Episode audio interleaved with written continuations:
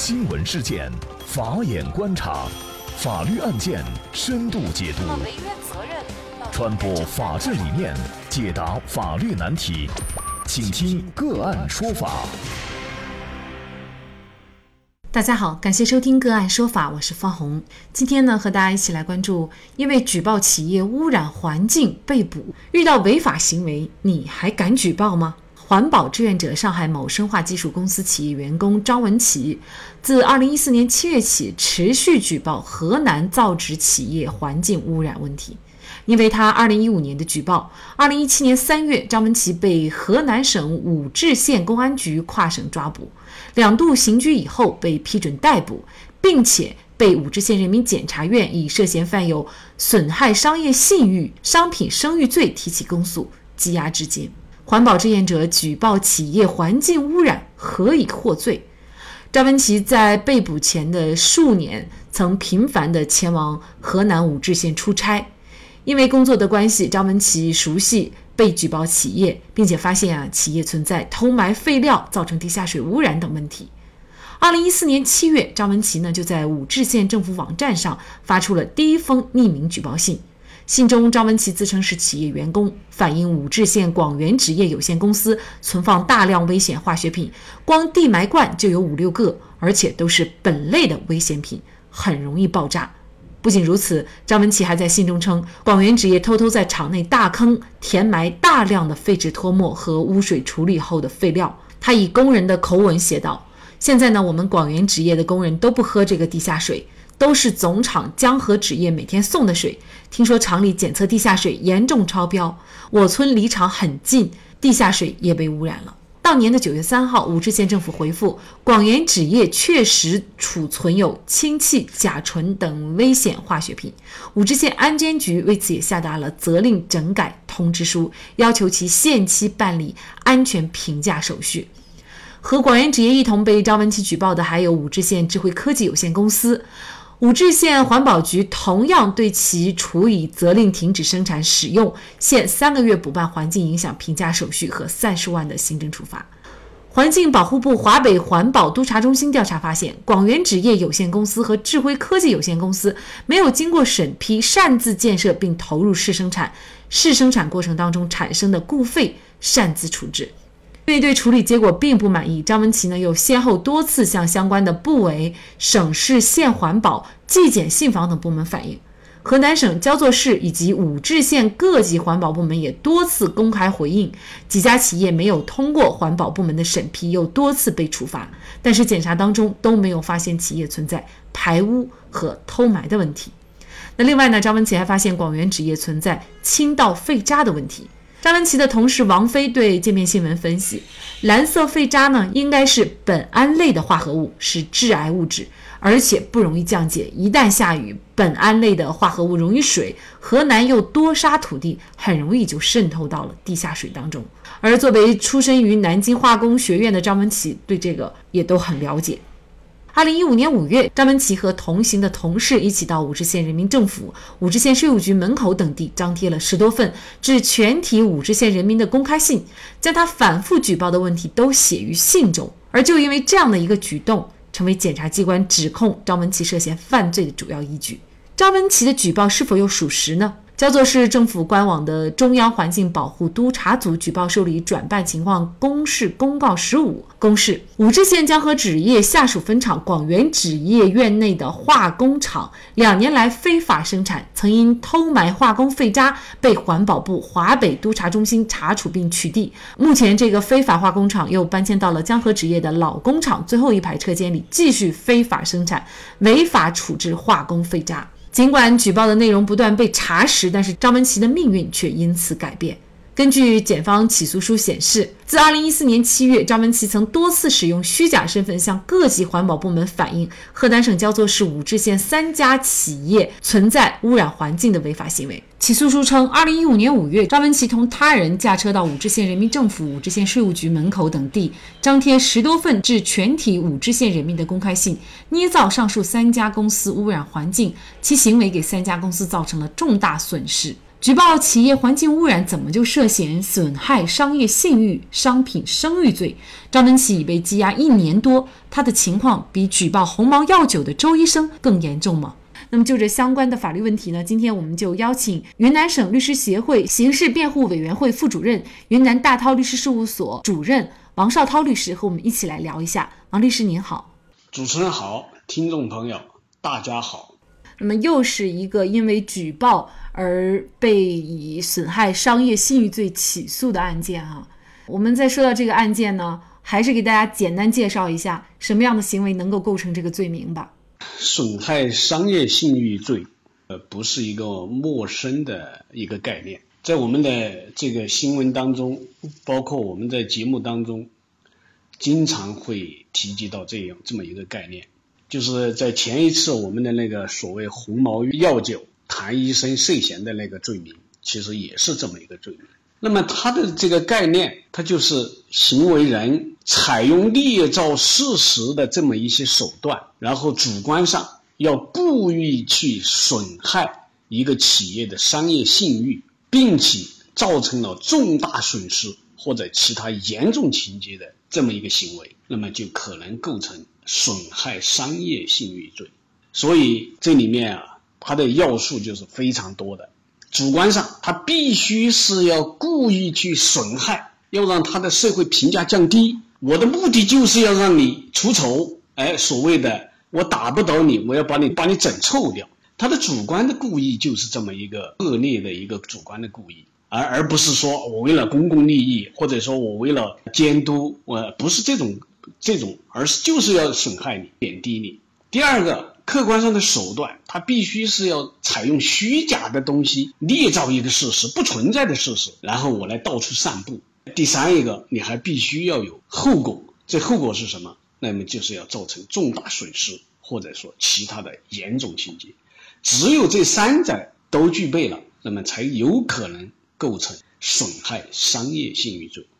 那么我们就来看这个案件啊，这个案件呢是前段时间呢在河南省焦作市武陟县人民法院呢第二次开庭审理。那么这个案件辩护律师王振宇介绍呢，张文琪是否捏造三家公司污染环境，也就是企业是否存在环境污染、环境违法行为呢，成为这个案件的一个庭审的焦点。那么。张文琪到底是不是属于这个损害商业信誉罪当中的一个构成要件之一，就是因存在捏造的这样的一个情况？王律师，你怎么看呢？其实，在这个罪名当中，根本的一个客观的一个因素就在于是否捏造。这个也是构成这个犯罪损害商业信誉罪必须要去面对的问题。就像在本案当中，武陟县的人民法院如果在审理犯罪嫌疑人张文琪的这个案子是否构成犯罪，其实他要首先查明的、首先审理的就是他举报的这个污染的三家公司是否有污染环境、环境违法的这么一个事实。也就是说，他的这种举报，究竟你是完全捏造的，还是举报的仅仅是举报的不是太准确，还是仅仅是用词当中有不当的地方？必须要首先去查明这个东西，而且我们还要必须要明确，就是说，如果仅仅是因为用假名字或者匿名，这都不能算捏造事实。因为我们举报，他有实名的举报，有匿名的举报，甚至于有假记其他人的举报。为什么？因为他有些他就是害怕这种打击报复，这是完全可以，呃，情有可原的，可以理解的。根本就在于你举报的这种内容是否属实。就像刚才我说的，是完全捏造的，还是仅仅是事实上有一定的出入？那么这个就是。是否构成损害商业信誉罪？首先要面对、首先要审理的一个事实。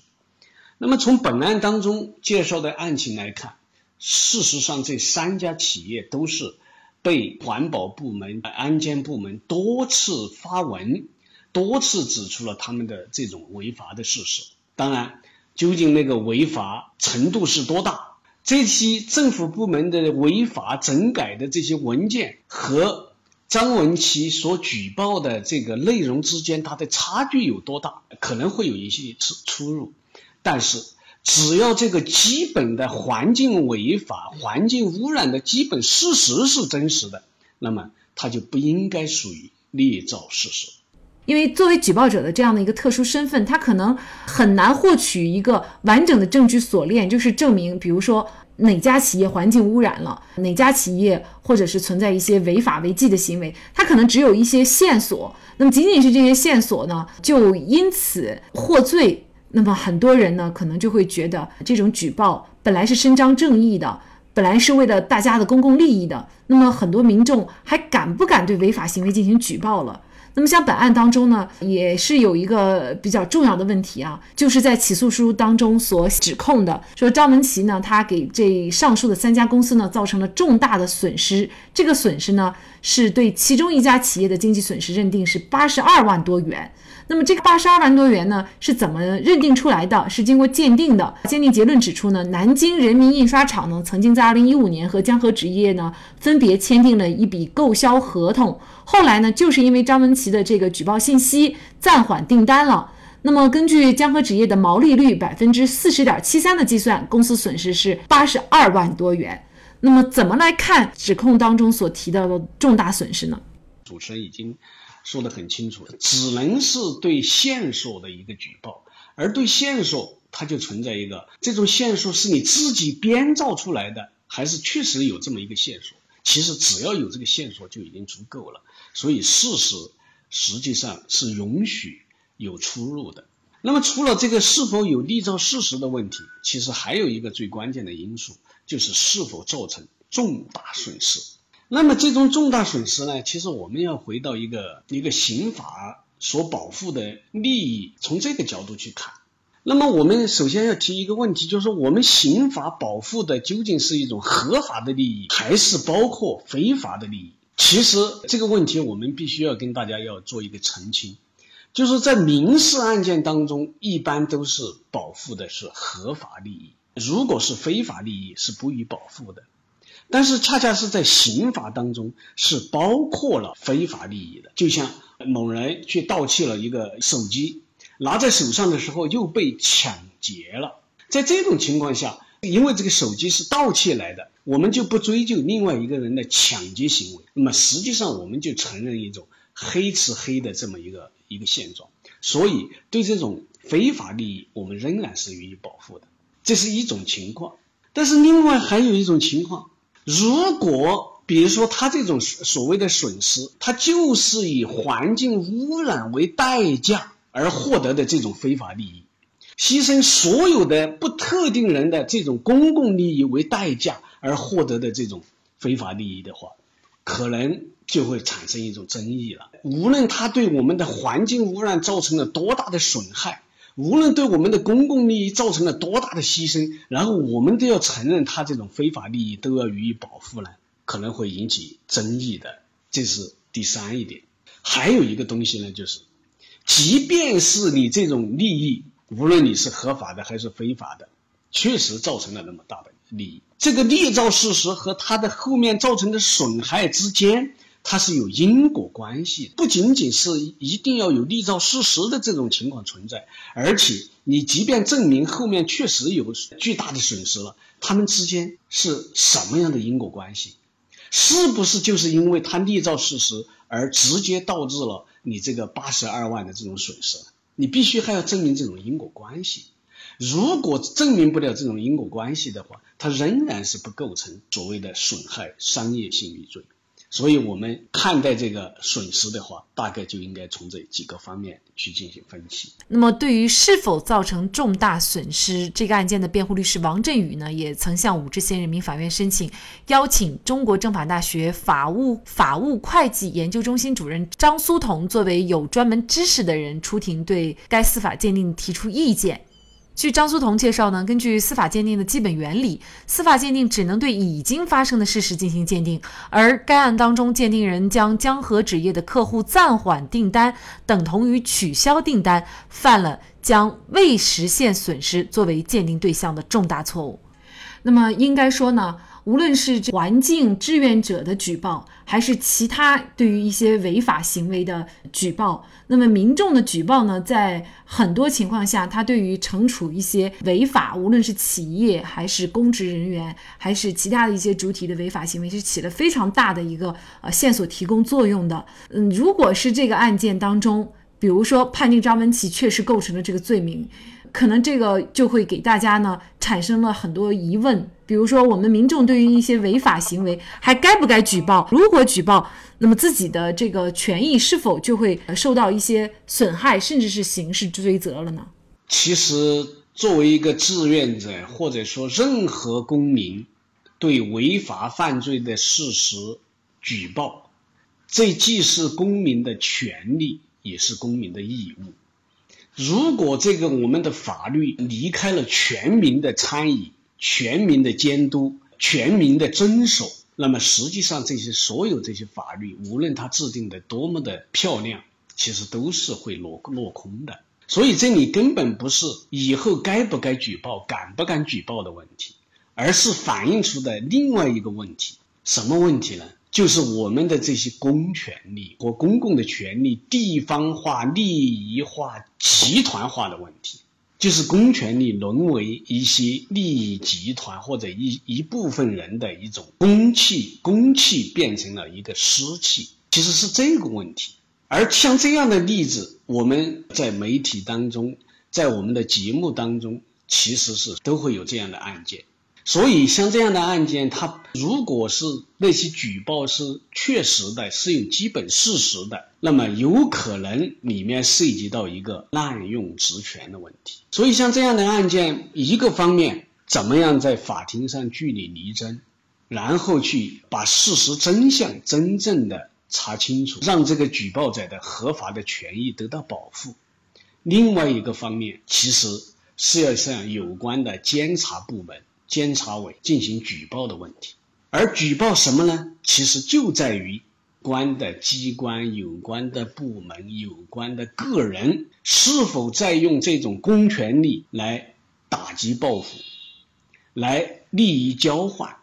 来滥用职权，实际上就是里面是否有滥用职权的行为的问题。只有这样，让举报的人合法的权益能够得到保护。只有这样，才能为这些民众提供一个法律的这种盾牌，保护他们的合法权益，也使他们今后才能够更加勇敢的起到一个监督，起到一个所谓的群众的眼睛是雪亮的这么一个作用。这样也才能够使我们的法律真正的落到实处。那么，所以说呢，这个案件最终的一个判决哈，它的一个意义呢，应该说是影响深远。那目前呢，我们也呃会持续的关注这个案件最终的一个判决结果。那么在这里呢，也再一次感谢王绍涛主任律师。那么大家如果想获得我们本期节目的全部图文推送，大家可以关注我们“个案说法”的微信公众号，公众号里面搜索“个案说法”就可以找到我们加以关注了。您输入“举报”“举报”就可以获得今天节目的全部推送。另外呢，我们的公众号里面也有对过去二百多期节目进行了分类，我们把它们分为了民事、刑事、婚姻家庭、行政类案件，大家可以根据自己的需要啊进行查看。另外呢，里面也有我们嘉宾的详细介绍。如果您在生活、工作、生意当中遇到一些法律问题，寻求解决。也欢迎大家向我们进行咨询，您可以直接添加幺五九七四八二七四六七的微信号进行咨询，也可以直接电话咨询。为大家提供法律服务的都是我们个案说法邀请的节目嘉宾，他们都非常的专业、资深和负责任。如果您觉得我们的节目对您有帮助，那支持我们的方式就是关注我们的公众号进行转发分享。感谢您的收听，我们下期节目再见。